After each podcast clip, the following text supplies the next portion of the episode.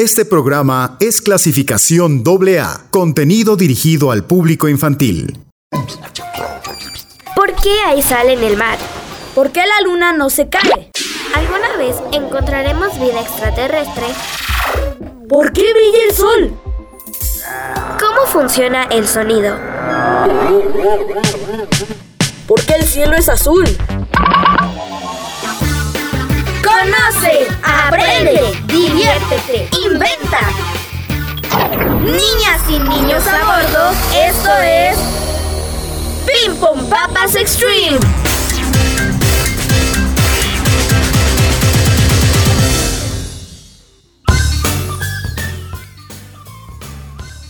Buenos días, son las 9.05 en punto de la mañana. Y nosotros ya estamos listos. Para una hora de entretenimiento, música, entrevistas y información. Nuevos pimponeros. Todo eso con mucha diversión de esta mi pandilla. No olvides a nuestro Franz. Yo soy Ángel y me da mucho gusto estar de nuevo en esta cabina. Yo soy Oli, la gatita de la radio, y espero que estén más que despiertos porque este programa sí que estará bueno. Yo soy Luis, y aunque hace ocho días no vine porque ya estaba en clase de guitarra, me da mucho gusto que estemos en sintonía. Yo soy André y ando un poco cansado porque en la semana tuve muchas, muchas clases de inglés, pero estoy muy listo y con toda la actitud de este sábado por esta mañana. Yo soy Sofi y ¿qué creen? En la semana estuve en mis clases de inglés y eso me pone contenta. Además, hoy invité a mi primo Adriel. Ojalá le guste. Yo soy Ale León, la leona de la radio, y estoy mejor de la garganta, por eso les digo que se cuiden y coman muchas verduras y frutas. Yo soy nuevo, ya escucharon, soy Adriel y soy primo de Sofi. Tengo nueve años y me gusta mucho hacer jugar básquetbol. Yo soy Franz Loquín, el profesor, ya me conocen. Y hoy me gusta mucho ver que la cabina está súper llena. Ya no cabemos, oigan. Yo les voy a platicar sobre el ahorro. Así que no se despeguen. Yo soy Ilse Pecas y les doy la bienvenida a este que es mi programa favorito de la radio. Les recordamos el teléfono en cabina 722-270-5991. También nos pueden mandar mensaje vía WhatsApp al 7221 95 33 36. Los invitamos a que visiten nuestra página de Facebook Papas 99.7. Y ya que estamos todos listos, ¿qué les parece si comenzamos? Tonight I'm gonna have myself a real good time. I feel alive.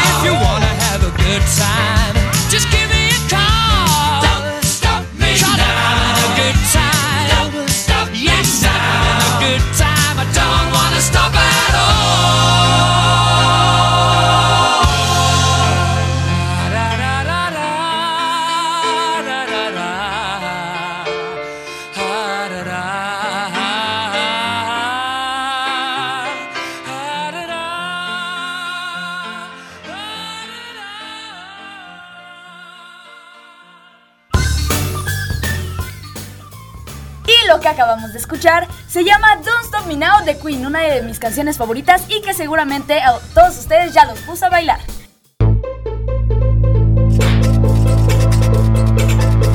La entrevista.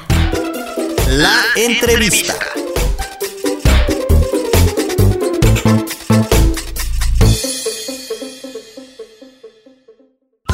Nosotros le damos la bienvenida a Arturo Mérida, mejor conocido como Nanodoc, que ya nos había abandonado, pero ya lo perdonamos.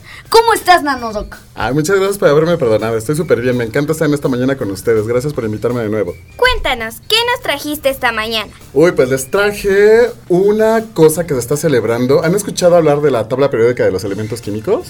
Eh, yo sí, mi hermana. Sí. ¿En serio? O sea, mi hermana ve tercero de secundaria, entonces por eso le está estudiando. Wow, ¿y los demás? No, tal vez. Voy en Yo voy en cuarto. Tal vez. Pero no. Yo voy en cuarto. Tú vas en quinto. ¿Quién va en primero? De secundaria. De secundaria, ya, sí, ya te empezaban a... Yo en Ah, segundo. ya. ¿En Yo en segundo? secundaria. Yo en primero, pero no me han empezado a enseñar eso. Yo tengo biología, Ahorita, ahorita pero no tengo biología. química. Ah, bueno, pues después se van a entretener muchísimo. Miren, la tabla periódica de los elementos es como una lista. En cuarto vas. Ya, Yo también. Pronto, pronto. Es una, tab- es una lista de cosas, pero de las cosas que están hechas, todo lo que conocemos en el universo. ¿Saben de qué estamos hechos? De células. De células. ¿Y las células de qué están hechas? De. De más células. microorganismos. No. De sangre. La, la sangre son- tiene células. ¿Qué más? No sé. Las células son ¿Químicos? Ajá, ándale, átomos. Bueno, imagínense que de pronto agarramos a Chicharo y le empezamos a hacer así pedacitos, pedacitos, pedacitos, pedacitos, hasta Como que quedan puros chícharos. chicharos. Ajá, hasta que quedan puros mini chicharos. Oigan, eso sonó muy gore, ¿no? No estamos en The Walking Dead. Bueno, imagínense. Entonces, las partículas más chiquitas, más chiquitas, más chiquitas de las que estaría hecho Chicharo, a esas cositas se les llamarían átomos. Bueno, pues resulta que hay 118 tipos diferentes de las que de, de átomos, de cosas, de las que se pueden formar las cosas. O sea, tú puedes combinarlos de diferentes formas y generar todo lo que conocemos en el universo. Los seres vivos estamos hechos principalmente de cuatro de esas cositas y de cariño les decimos el chon. Sí, de verdad, todos tenemos chon. Sí, todos. ¿Y por qué el chon? ¿Alguien no trajo chon? No, yo sí. Ah, Ok, sí, bueno. Ya traen- no sé, creo que sí, todos Ya nos exhibiste. Ok, bueno, el chon son los cuatro elementos o los cuatro átomos de la vida, que son el carbono, el hidrógeno, el oxígeno y el nitrógeno. Cuando dijiste carbono pensé que ibas a decir Calvin Klein. Ah, Con todo este tema de los chones. Calvin Klein y los chones están hechos de carbono. ¡Oh!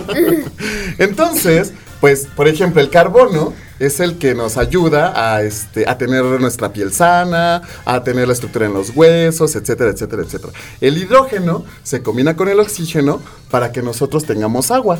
Y pues bueno, el oxígeno también nos ayuda a respirar y a que nos mantengamos vivos. Por eso son los elementos más importantes. Y el nitrógeno, pues está metido por, ahí en algunas cosas de, de las células y las proteínas y demás cosas. ¿Y dónde encontramos a los elementos de la tabla periódica en la vida diaria?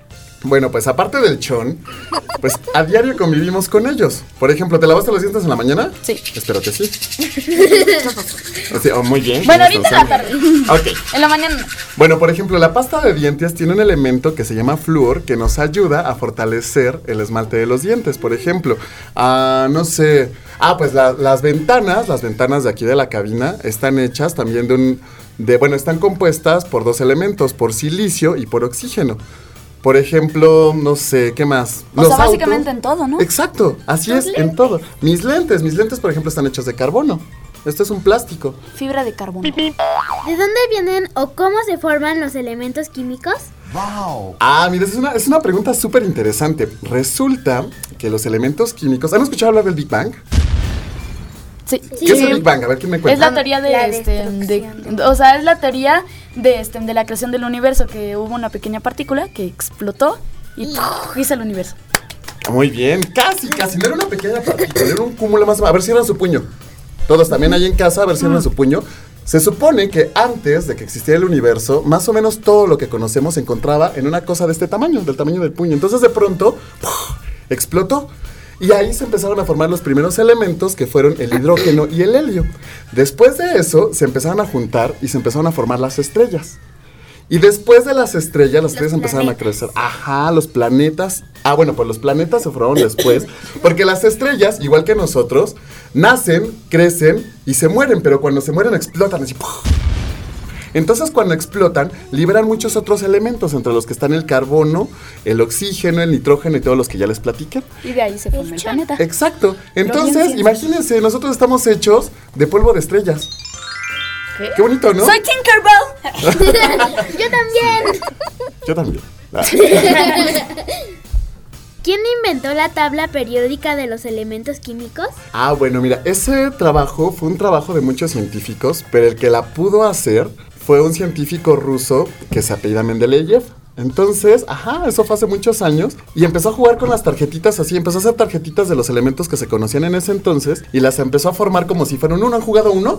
Más o menos así las empezó a acomodar y empezó a ver que algunos elementos tenían propiedades parecidas. Entonces, pues así fue como surgió la idea de la tabla periódica. Fue una forma de acomodar todo lo de, de todo lo que de lo que se compone la vida en este pequeño en esta pequeña tablita, en este pequeño juego que él empezó a hacer. Pero, ¿por qué es importante la tabla periódica de los elementos químicos? Ah, bueno, pues fíjate que ni más ni menos es una de las herramientas más importantes que tenemos los científicos para estudiar todo el universo. Por ejemplo, los químicos, ah, yo soy químico. Entonces, nosotros la ocupamos para estudiar pues prácticamente todo. ¡Ay, caramba! Cómo se combinan esos elementos, cómo podemos hacer otras cosas. Por ejemplo, los biólogos los utilizan para estudiar el chón.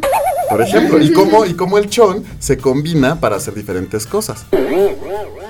Ajá, o sea, todos, todos, este, para todos ha sido muy importante. La tabla periódica fue, bueno, más bien es una de las herramientas más importantes que tiene la ciencia en este momento. ¿Por qué se está celebrando el Año Internacional de la Tabla Periódica? Bueno, mira, después de 150 años, este, pues la, la- la ONU, la Organización de las Naciones Unidas, decidió celebrar este año porque fue un, ha sido, bueno, conformada toda la tabla periódica, ha sido un esfuerzo de todo el mundo. Todo el mundo ha participado para, este, para descubrir algunos elementos que se han ido acomodando en diferentes espacios de la tabla periódica. Entonces, bueno, es, como les comentaba, como es un, inven- un invento tan importante y ha participado todo el mundo, por eso la ONU decidió celebrar este año. ¿Y podrías contarnos alguna anécdota sobre algún elemento de la tabla periódica? Algo así curiosito. Uy, curiosito. Bueno, pues se me vienen a la mente dos. Mira, por ejemplo, el elemento 101 de la tabla se le puso Mendelevio en honor a la persona que, inventó la tabla periódica. Y por ejemplo, ¿sabían que a un, un elemento de la tabla periódica lo descubrió un mexicano? No. El elemento número 23, que es el vanadio, lo descubrió un científico mexicano que se llama, bueno, que se llamaba Andrés Manuel del Río. Él lo que hizo fue, este, fue encontrar un pequeño mineral, una pequeña roca, y se puso a estudiarlo. Entonces, él decidió que había encontrado un elemento, pero entonces, bueno, como aquí en México no había, no había forma de estudiar todavía eso, mandó la muestra a Francia con otra persona muy famo- famosa que es Alexander von Humboldt y la mandó a estudiar a, este, a París. Entonces resulta que allá en París le dijeron que no, este, que no era un elemento. Y bueno, pues ya lo dejó. Esto fue en 1801. 30 años después, en 1831, un científico sueco redescubrió eso en una, en una, roca, en un mineral de este, pues de allá. Niels Gabriel Sedstrom. Ok, entonces él empezó a estudiar y descubrió este nuevo elemento. Y bueno, él le puso vanadio. Porque era muy bonito, en honor a la diosa escandinava de la belleza, que le llaman Vanadis. Ajá. Ah, bueno, como detalle, este Andrés Manuel del Río, el científico mexicano, le había puesto eritronio, porque era una, es un elemento de color rojo, muy rojo, rojo, rojo. Y eritronio significa rojo en griego. Y, esa, ah, y lo más interesante es que todavía pueden encontrar algunas muestras que estudió Andrés Manuel del Río en el museo este, del Instituto de Geología de la UNAM. Ahí ustedes llegan, preguntan con los guías, oye, ¿dónde están las, dónde están las piedras que estudió este Andrés Manuel? Y se las enseñan. Eh, la primera, ¿quién o cómo, o sea, digamos que yo descubro un elemento? ¿Cómo eh, eh, Se hace oficial. ¿Cómo Ajá, ¿cómo, nombre? ajá, ¿cómo, cómo se hace oficial? Pocas, o ¿Cómo hacen para que esté en la tabla periódica? ¿Quién decide que realmente es un elemento o no? Ay, esa es una pregunta padrísima. Pues mira, resulta que hay un grupo de químicos loquitos que este, están asociados en un grupo que se llama la UPAC. Entonces, cuando alguien hace algún descubrimiento, llegan a la UPAC y ahí dicen, no, pues sabes qué, que sí es un elemento. Entonces ahí se ponen a pensar y le preguntan al descubridor cómo le quiere poner. Por ejemplo, ¿cómo te llamas? Oli, imagínate que tú le pones Oliverio a tu nuevo elemento. Por ejemplo, a lo mejor le ponemos, si lo descubre Chicha, le ponemos Chicharonio. Si lo descubre Ale, León, León le ponemos ah, a Leonino. Creatividad. Exacto. Ah, sí, los químicos somos muy creativos para poner nombres. No es. Alienígeno. Entonces, ellos son los que deciden cómo este, qué es un elemento y qué nombre se le va a poner. Y la otra, sí es cierto que en la tabla periódica eh, se dejan espacios para elementos que no se han descubierto. Sí, por supuesto. Bueno, en este Porque momento. Ajá. una forma rara, ¿no? Porque no es tan...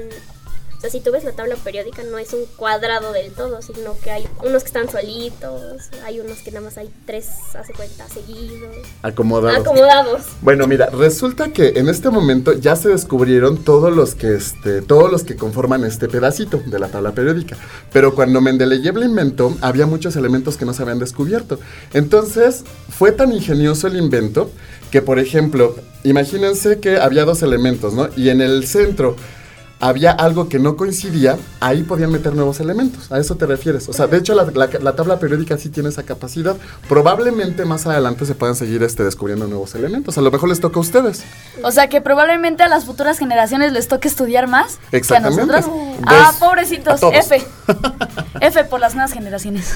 Nos parece excelente. Gracias por explicarnos. Nos dio mucho gusto nos- que nos visitaras. Te deseamos mucho éxito y te esperamos pronto en Pim Pom Papás. Muchas gracias, Pimponero. Siempre es un gusto este, estar con ustedes y gracias por haberme perdonado por haberlos dejado tanto tiempo. Espero que nos volvamos a ver pronto. Gracias. Bye. Bye. Así es muy interesante la plática con nuestro nanodoc y nosotros queremos platicarles también acerca de un artefacto que se está utilizando mucho en esta temporada y son los paraguas y también las sombrillas. Así es que tenemos la cápsula con André a ver qué les parece.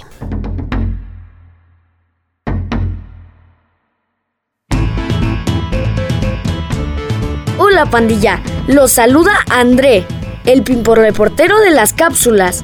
El día de hoy hablaremos sobre un artículo muy común en nuestra vida cotidiana.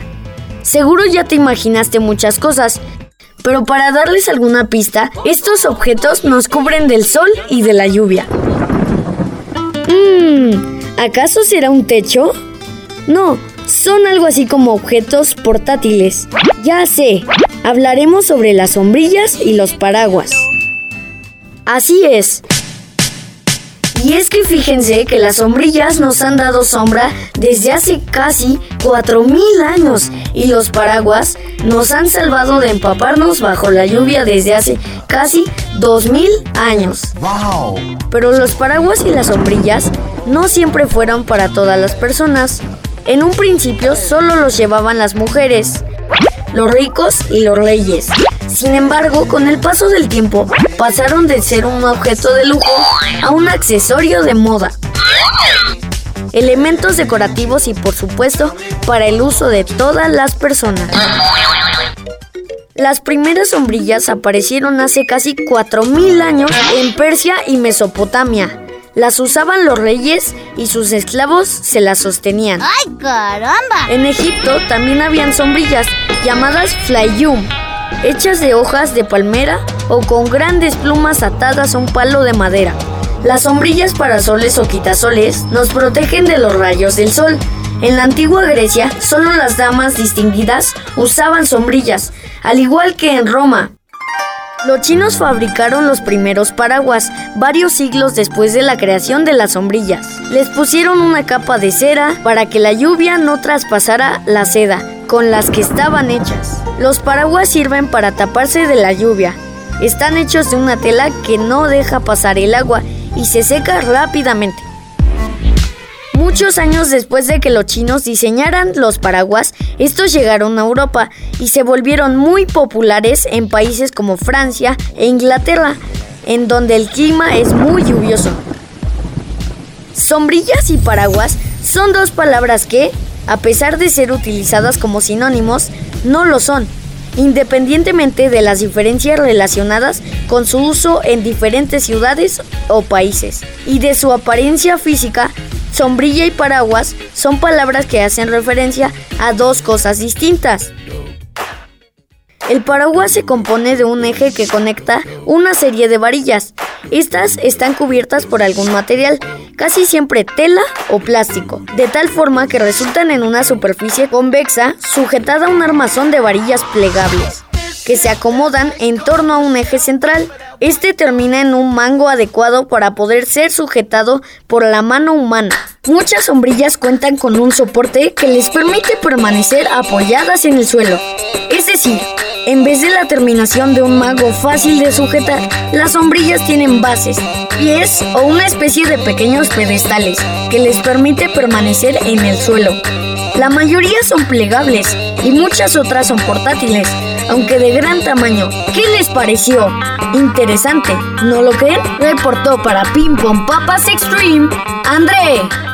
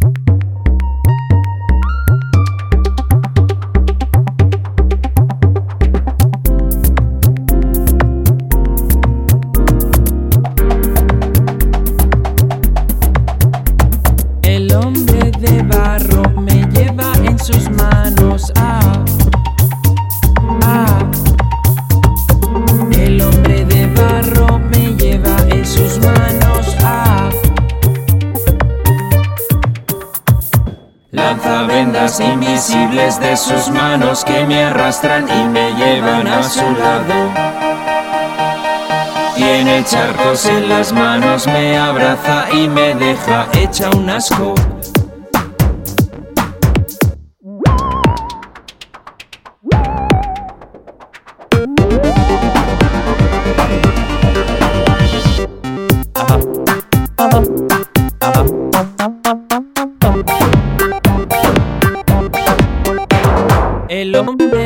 El hombre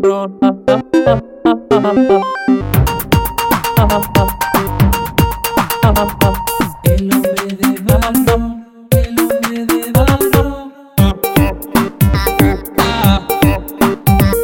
Lanza vendas invisibles de sus manos que me arrastran y me llevan a su lado. Manda a las siete plagas que me encuentren y me entreguen en sus brazos.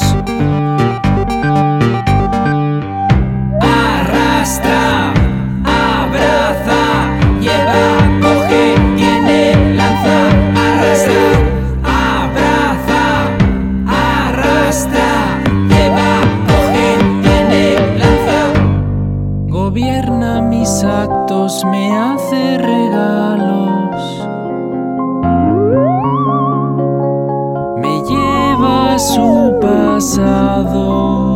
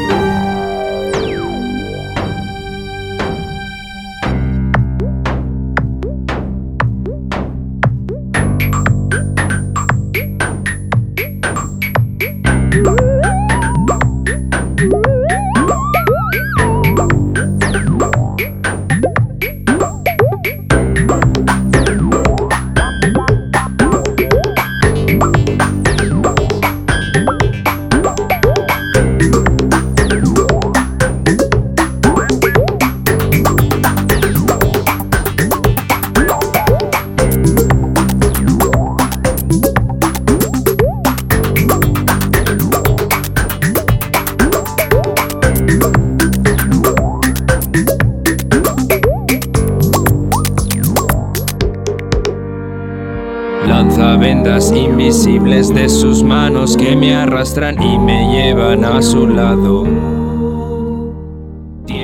Y nosotros continuamos con más aquí en Uniradio 99.7 FM. Comunícate con la pandilla más extrema de la radio al 270 5991. ¡Llámanos! Este programa es clasificación AA, contenido dirigido al público infantil. Here's Weezer with All My Friends Are Insects.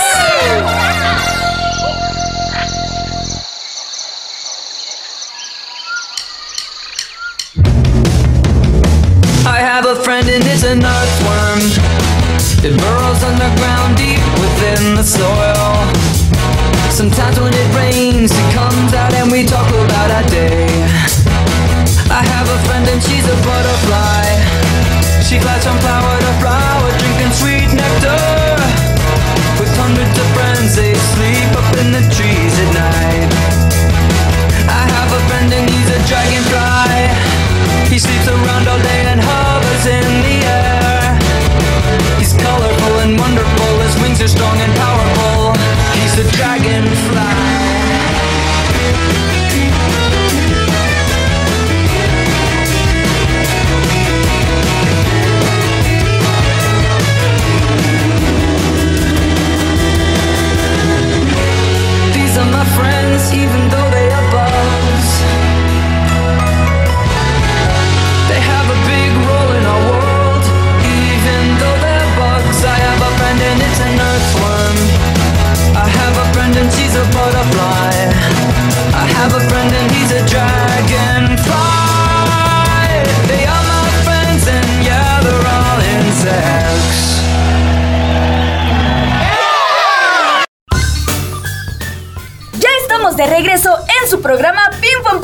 Y lo que acabamos de escuchar fue a Wizard con All My Friends Are Insects. Pandilla, ¿ustedes ahorran? Sí, Sí. sí, sí, ahí en mi cochinito. Sí. Sí, necesito una nueva guitarra eléctrica. Necesito poder pagar el recibo de la luz. Necesito Legos. ¿Qué hacen para ahorrar? Pues yo me evito de mis tentaciones, dejo de comprar cosas que sé que es- eh, el dinero que voy a invertir va a ser un mal uso y pues trato de hacer mejores inversiones para mi futuro. Yo con el dinero que me encuentro en la calle o si vendo algo, pues lo meto a mi alcancía.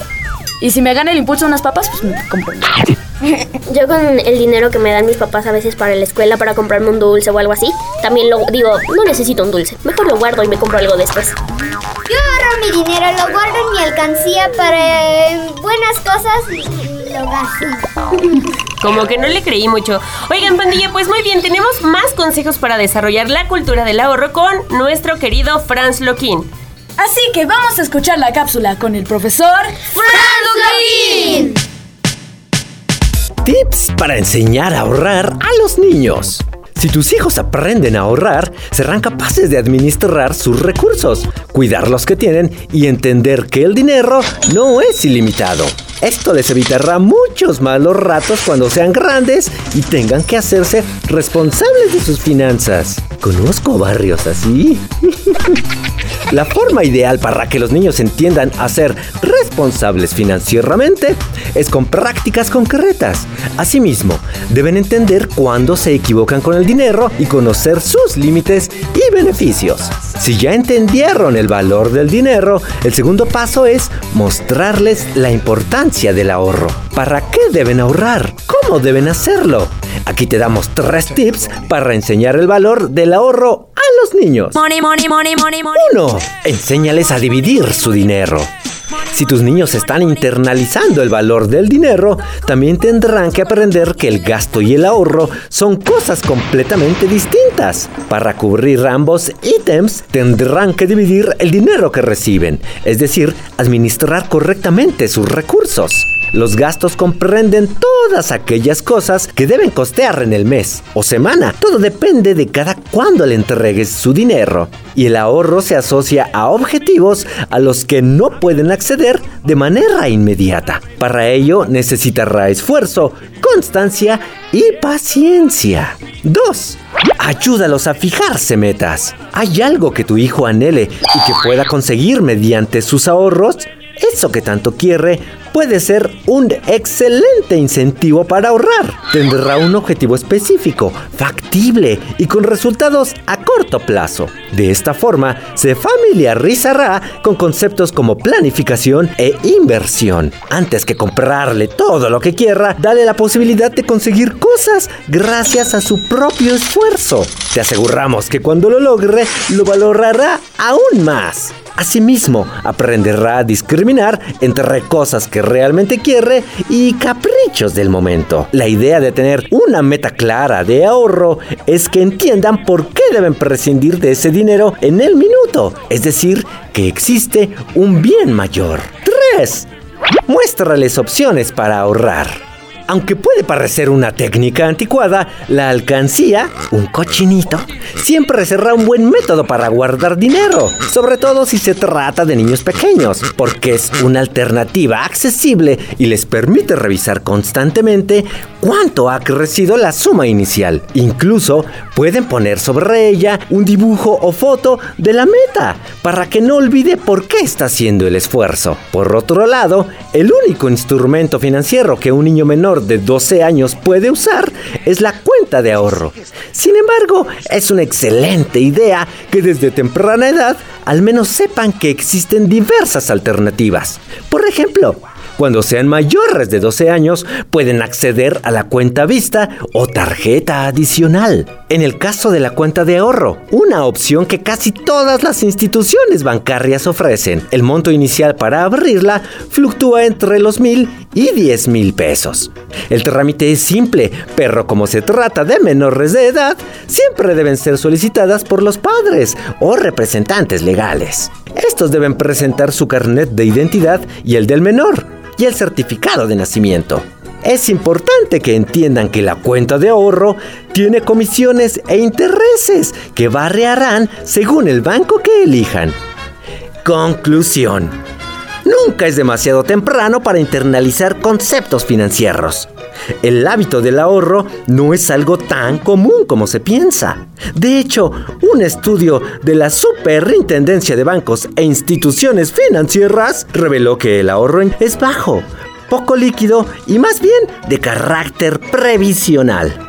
Si quieres que tus hijos se transformen en adultos responsables con su economía y que puedan proyectarse, empieza a enseñarles desde pequeños. Reportando económicamente el profesor Franz Lockin.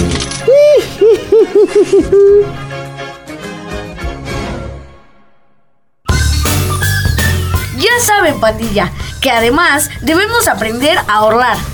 Además, es un hábito fácil de adquirir. Y además de que nos ayudará toda la vida. Les recordamos el teléfono en cabina 722-270-5991. Anoten bien, 722-270-5991.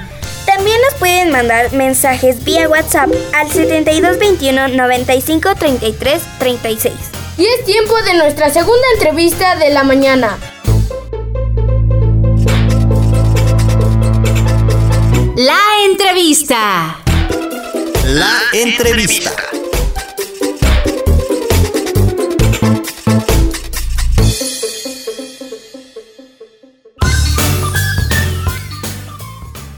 Ella es Paulina Hinojosa Torres. A ella le diremos Poli y nos hablará de la separación de residuos. Hola, soy Ale. Bienvenida, Poli. ¿Cómo estás? Hola Ale y hola a todos. Estoy muy bien, muchas gracias. Muy contenta de estar con ustedes. ¿Qué estudiaste y qué son los residuos? ¿Alguien sabe qué es el cambio climático? Todos. Sí. Bien, es pues yo estudié administración del cambio climático. Y los residuos son las cosas que desechamos cuando, por ejemplo, nos comemos unas papitas o nos tomamos un refresco, ¿no? Eso es un residuo. O también cuando, es, cuando manejamos un auto y genera dióxido de carbono, eso también es un residuo.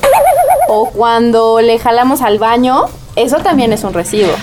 Este, tengo una duda. ¿Es lo mismo basura que residuos? No, la basura es todos estos objetos que les acabo de decir revueltos. Y los residuos es la separación, o sea, papel, vidrio, PET, madera y residuos orgánicos. ¿Cómo puedo disminuir mis residuos?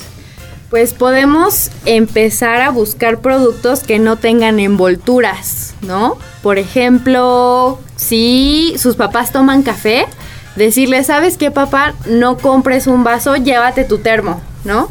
O cuando van al súper y nos dan esas bolsitas para poner los jitomates y otra vez nos vuelven a dar otra bolsa, bueno, llevar nuestras bolsas y ahí meter los jitomates y luego ya... Ya. Ya. ¿Qué tipo de residuos se generan? Bueno, les mencionaba que son los orgánicos que vienen de nuestra comida, ¿verdad? Como la cáscara del plátano, la de la manzana, etcétera. También la del vidrio, por ejemplo, cuando nos acabamos una mermelada, ¿no? Eso también es vidrio. O cuando cambiamos, la- sus padres cambian las llantas del automóvil, esas llantas también es otro tipo de residuo. Y así. Ok. ¿Y qué puedo hacer con mis residuos? Ah, pues fíjense que esto es algo muy interesante porque en la ciudad de Toluca existen 13 centros de acopio donde pueden llevar sus residuos separados, dejárselos al señor y ellos les va a dar puntos. A cambio, ustedes pueden obtener despensa para su mamá. ¡Wow!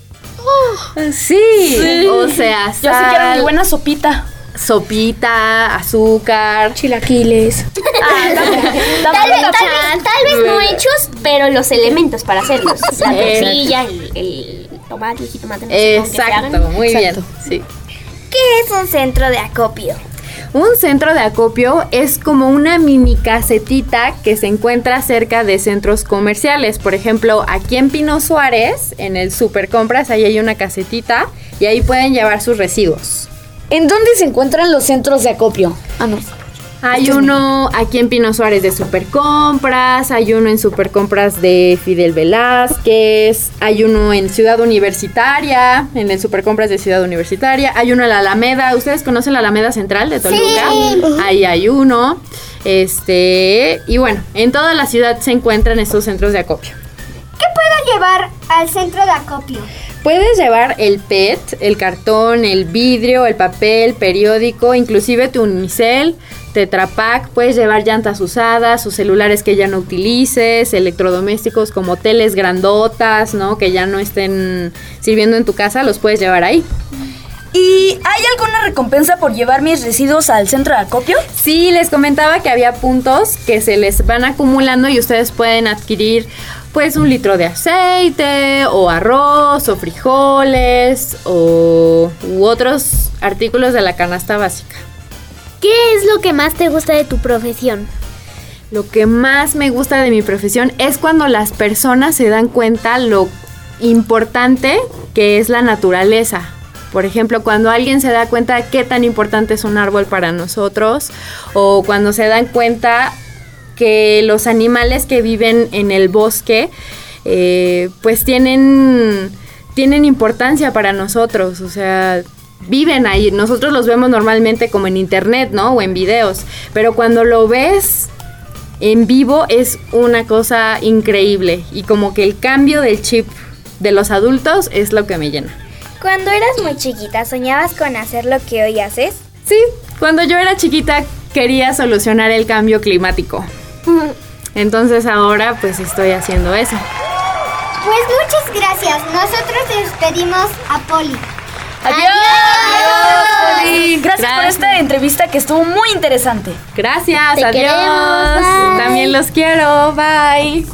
Nosotros tenemos más datos interesantes, así que les recordamos que si se perdieron algún programa, pueden escucharlo en streaming y también en Spotify. Así es, lo pueden hacer desde el Mixcloud, así nos buscan como Uniradio 997 FM. ¡Y listo! Nosotros vamos a cambiar de tema y es que en la semana Franz nos dio una idea. Sí, porque estamos seguros que a todos nos gustan los dulces, ¿no? Así que cuéntenme, ¿cuál es su dulce favorito y por qué? Yo sé. El pulparindo porque es, este, porque es de chilito y además sabe bien rico.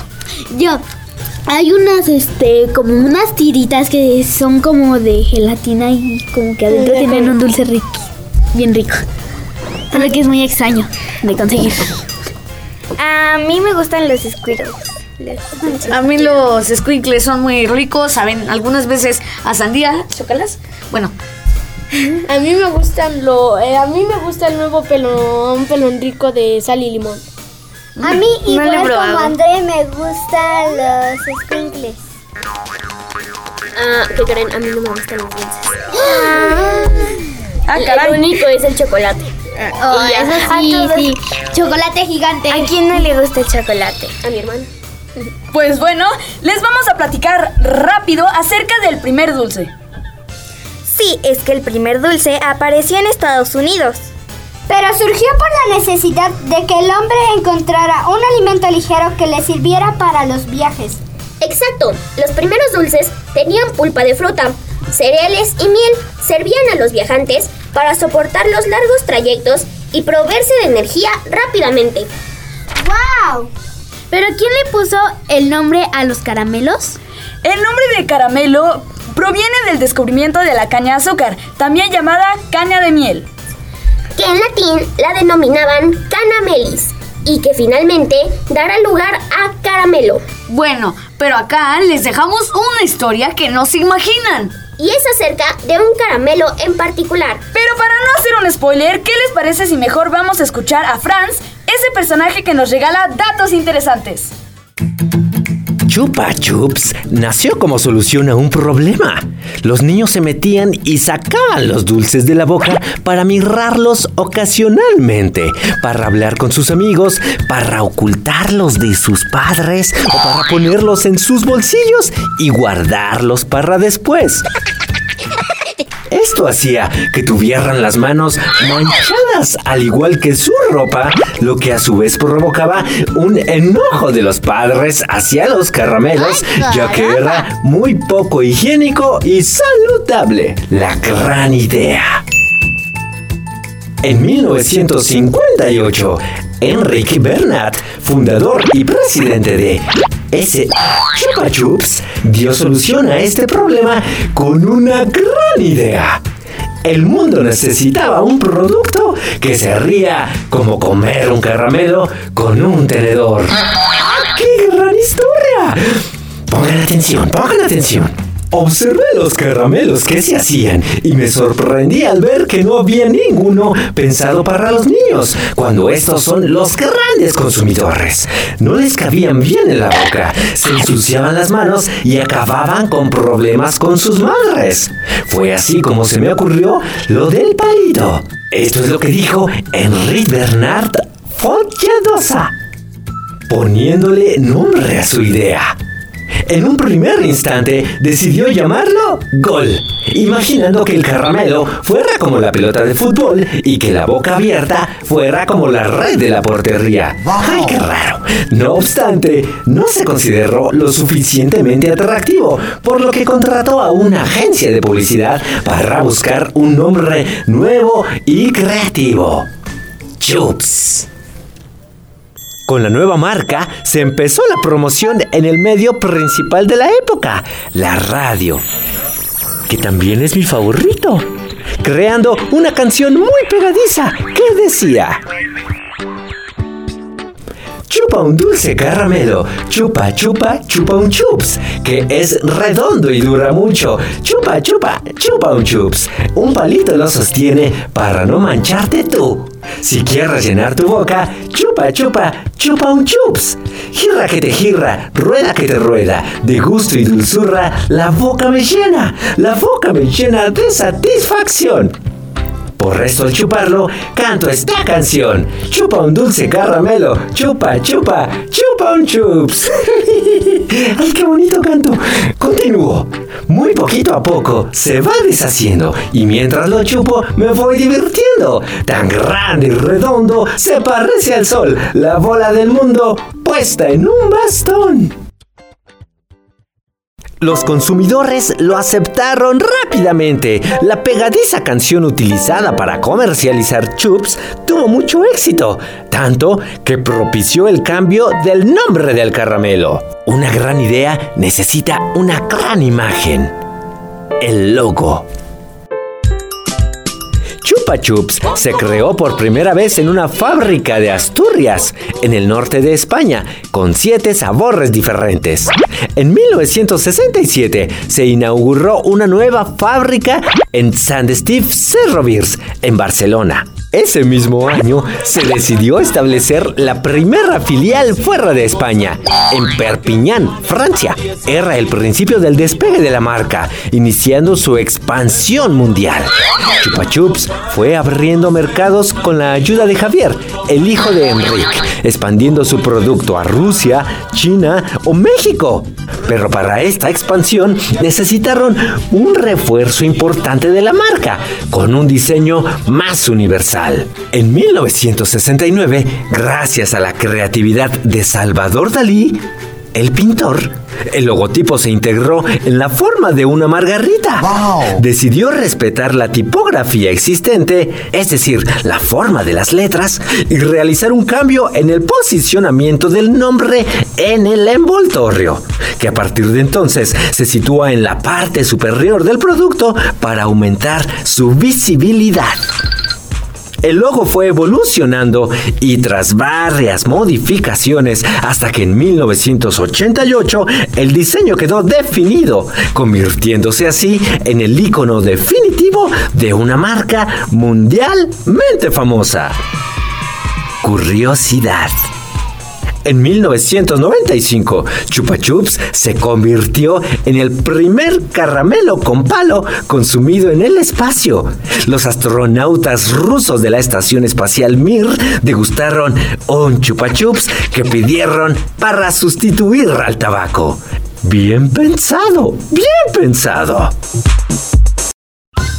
Órale, nunca me imaginé que Salvador Dalí fuera el diseñador de esta marca. Y menos todo lo que pasó con un solo dulce. Bueno, pero recuerden que no deben comer tantos dulces. Nosotros ya llegamos al final de este programa, pandilla, y nos despedimos. Ilse Pecas les dice adiós. Les dice adiós, Chicharo.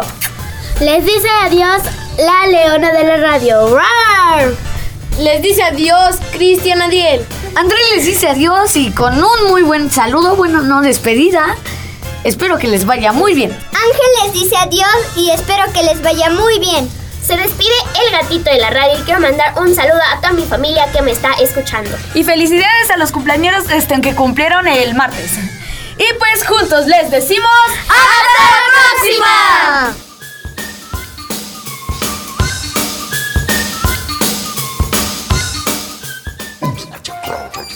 ¿Por qué hay sal en el mar?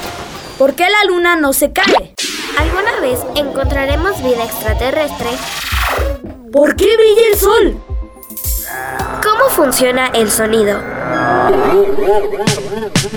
¿Por qué el cielo es azul? Conoce, aprende, diviértete, inventa. Niñas y niños a bordo, esto es Ping Pong Papas Extreme.